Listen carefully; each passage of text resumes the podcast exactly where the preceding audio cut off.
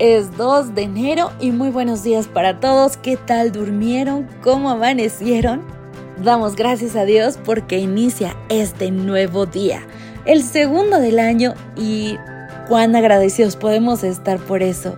En lo personal me siento muy muy feliz porque estoy haciendo un viaje que hacía mucho tiempo que quería hacer.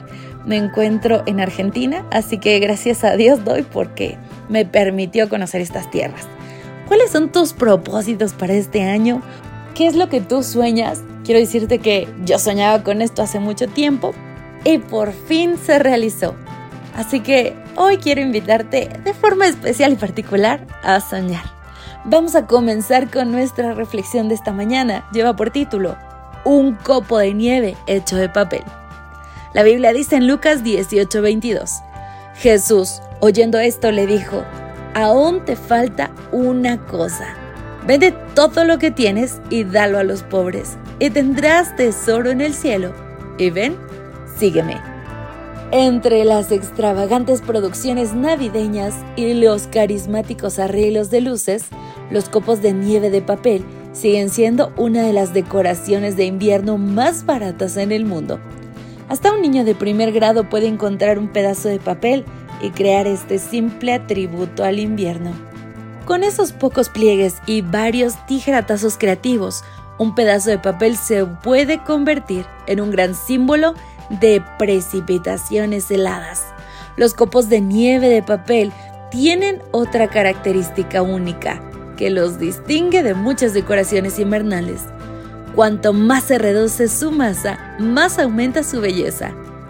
Comienzan como hojas de papel básicas, pero a medida que la tijera corta los pedacitos innecesarios de papel, la belleza comienza a aparecer. Con muchas tradiciones parece ocurrir lo opuesto. Se agregan más guirnaldas de pino, más luces, más brillo, más renos, más bastones de caramelo en árboles y casas. Pero al copo de nieve se reduce más y más hasta que llega a su forma perfecta. Nosotros, como los copos de nieve de papel, llegamos a nuestra belleza más pura luego de quitar el desorden innecesario en nuestra vida. Sin embargo, demasiado a menudo el amor a las cosas se entromete. El joven rico de Lucas 18 tenía este problema. Decía haber cumplido los mandamientos toda su vida, pero Jesús le dijo que tenía que ir un paso más allá. Tenía que vender todo lo que tenía y seguir a Jesús. No sabemos lo que decidió finalmente ese joven, pero sabemos que afligido por esta palabra, se fue triste, porque tenía muchas posesiones, como dice Marcos 10:22. Hoy los jóvenes tienen agendas llenas, relaciones dramáticas, dispositivos tecnológicos y armarios repletos.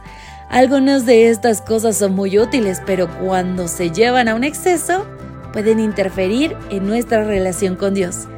Quizá pasamos tanto tiempo intercambiando mensajes de texto que nos olvidamos de orar. O quizá miramos tanto tiempo las redes sociales que no tenemos tiempo para leer la Biblia, pero Dios tiene un plan mejor. Él nos llama a simplificar nuestra vida y eliminar el desorden para tener el futuro más hermoso que podamos imaginar. Queridos compañeros, tal vez hoy es momento de darle un resignificado a las cosas, porque son solo cosas. Nunca pierdas ese foco. Me despido y te encuentro mañana. Maranata. Gracias por acompañarnos. Te recordamos que nos encontramos en redes sociales. Estamos en X, Instagram y Facebook como Ministerio Evangelike.